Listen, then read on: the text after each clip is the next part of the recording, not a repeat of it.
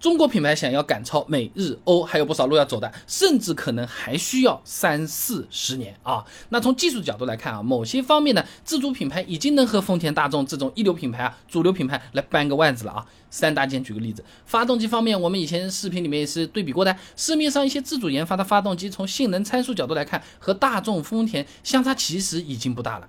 但根据严家斌发表在《现代零部件期刊》上面的论文，追求一颗世界级自主的心。自主品牌发动机路漫漫制造篇上面有个介绍啊，这自主品牌的发动机装备可靠性和持续工作时间和国外产品依然还是有一定的差距啊，一些精度要求比较高的核心零部件还是需要国外进口的。就好比国产手机其实已经做得非常好了，对不对？和国外的这种品牌比起来也是差不多的，但芯片。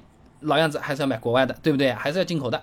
那变速箱和底盘方面的技术积累呢，则要比发动机稍微要差一点啊。这 AT 变速箱到现在也没有出产的产品呢。吉林大学理论啊所著的论文分享给你，乘用车底盘系统开发项目管理研究上面说啊，在民营车企的创业阶段，底盘研发一般都是被放弃的啊。那但是。你你任何一项技术从零开始研发都是需要很长的时间去积累的。拿缸内直喷技术来说好了，清华大学李政委有论文《缸内直喷汽油机利用可变气门和增压技术改善油耗的研究》里面有讲到过啊。上个世纪中期呢，就有车企开始研究缸内直喷技术了，但一直到一九九六年才由三菱率先推出的第一款商用化的缸内直喷发动机啊。这个期间就是几十年了啊。那么自主品牌在技术研发方面虽然不是从无到有，但是想要追上并且打。败世界一流车企需要比较长的时间啊。那么从历史的角度来预测的话，这段时间有可能是长达三四十年啊。浙商证券股份有限公司发表了个行业研究报告啊，汽车整车行业谁能成为未来二十年全球整合的赢家？乘用车比较研究报告三，哎，里面有提到过啊。这汽车的发展历史大致可以划分为四个阶段：一九零八到一九三零年代啊，这福特称霸全球的时代，拥有内燃机的生产技术，还发明了流水线生产。一九四零年代到一九六零年代，那么是通用称霸全球的时代。一九七零年代到两千年代，又是丰田以汽油机小型化及混合动力。这个技术称霸全球。那么，二零一零年代啊，到现在轮到大众了。那么，美国汽车工业起步早，福特和通用啊，都是二十世纪初就建立的，而且对汽车工业的发展做出了一些革命性的贡献的啊。所以，以前两个阶段都是美国车企主宰全球市场啊。那相比来说呢，丰田和大众在汽车工业历史上都可以算是后来者哎。一九三七年创业的差不多啊，起步比美国的汽车工业慢了有三十来年。那么在追赶的过程当中啊，丰田也是一样的，也是做过山寨产品和技术引进的啊。电子科技大学刘真有论文《丰田》。中国公司的市场进入策略研究上面有讲到过啊，丰田成立之初开发的第一款轿车啊，就是山寨模仿美国克莱斯勒的 AF Flow 的啊。那如果以丰田走过的路为参考，那不少自主品牌才刚刚走完山寨模仿这一步嘞，到称霸全球世界一流，呃，要个三四十年的时间的啊。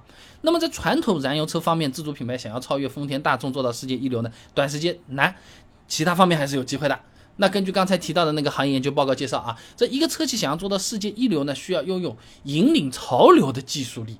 那么近半个多世纪以来呢，和能源安全和温室效应有关的降低百公里油耗是成为全球车企技术制高点竞争的一个关键。丰田和大众啊，就是凭这方面的优势才取代掉了福特、通用，做到了世界第一啊。